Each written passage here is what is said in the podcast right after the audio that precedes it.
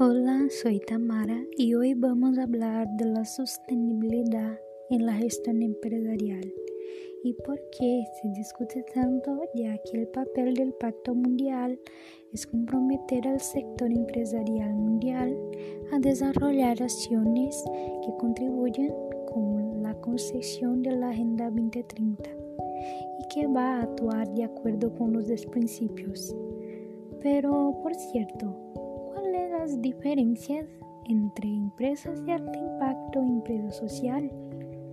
Pues bien, según la Corporation in Development, una empresa se considera de alto impacto cuando presenta un crecimiento medio constante de personas empleadas de al menos de un 20% anual durante un periodo de tres años consecutivos y tiene al menos 10 personas empleadas en el año inicial de observación.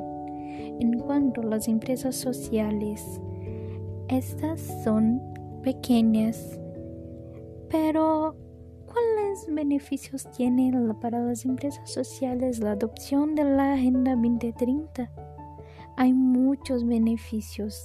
El primero de ellos es que Hoy en día, con el crecimiento de la demanda de clientes preocupados por estos temas y además del impacto social positivo, las empresas sociales pueden estar disfrutando de muchas oportunidades de negocio en futuro.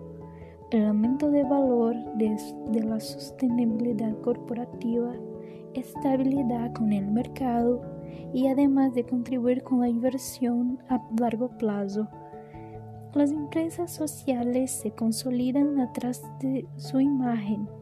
Así que ahora que entendemos la Agenda 2030, también podemos adoptar las prácticas y contribuir al futuro de las nuevas generaciones y generar conciencia social y con derechos humanos.